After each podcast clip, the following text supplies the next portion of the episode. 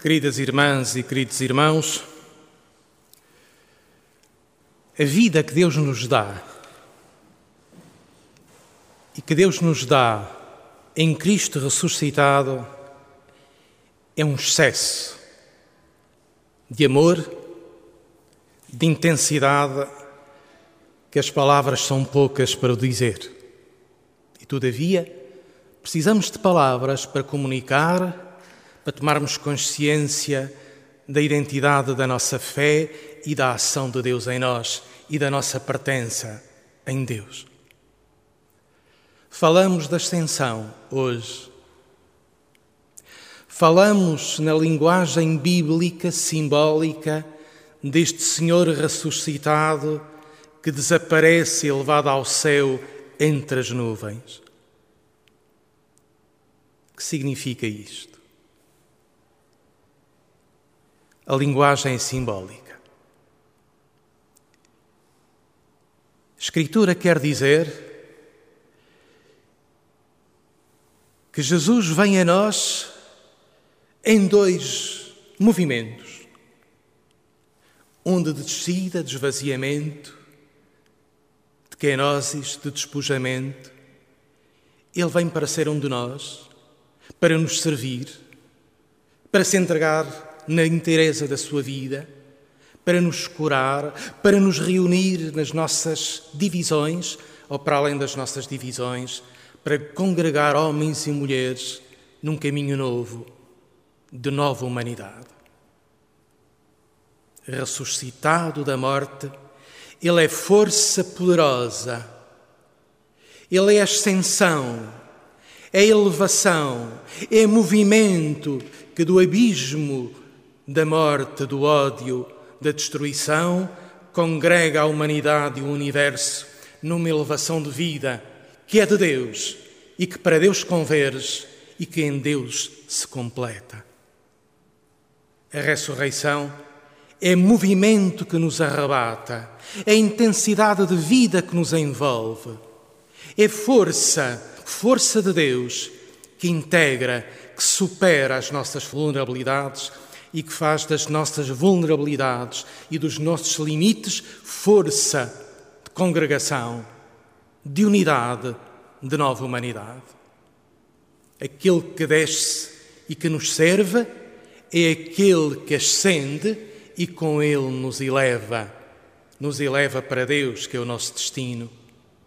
Nos eleva para a abundância de vida, que é a Santíssima Trindade. Porque onde o Filho está, nós estaremos com o Filho na relação íntima dele com o Pai, na intensidade fecunda do Espírito que se derrama sobre todos os homens e mulheres e sobre o universo inteiro. São Paulo nos diz, neste belíssimo texto e difícil, que Cristo é a plenitude daquele que preenche tudo em todos. A Igreja, melhor dizendo, é a plenitude daquele que preenche tudo em todos. Cristo, força da vida, a preencher de vida tudo e todos. Isto é ascensão, movimento, arrebatamento, dança, por assim dizer. Que nós queremos, entramos e entramos com este sentido do futuro que é a esperança. A esperança da nossa vida está garantida neste nesta partida, nesta distância que o Evangelho de Mateus 2 nos relata. Jesus distancia-se dos discípulos, não se separa, torna-se invisível a seus e aos nossos olhos para se tornar presente nas consciências, nos corações, nos gestos de cada um de nós para ser não um polo visível, mas uma força interior de congregação. Jesus congrega os discípulos na Galileia, no Monte das Bem-aventuranças. Quando o viram, adoraram-no, mas alguns ainda duvidaram. Um versículo paradoxal, mas afinal, adoraram-no e ainda duvidaram? Se calhar é assim.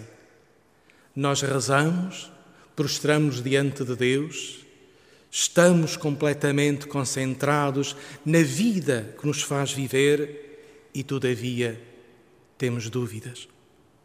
Todavia, pomos questões. Todavia, hesitamos.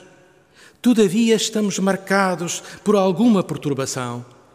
Porque acreditar não é propriamente um estado pacífico, não é propriamente uma vida fácil, é atrever-se numa abundância de dom num excesso de vida que nós não possuímos, que nós não dominamos, que nós não nos apropriamos.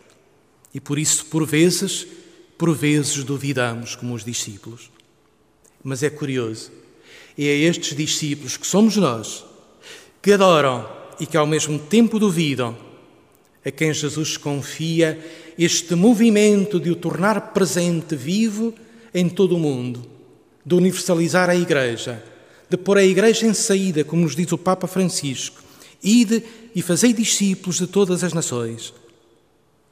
É curioso, não é discípulos perfeitos, com competências e eficácias completas, com currículo acabado.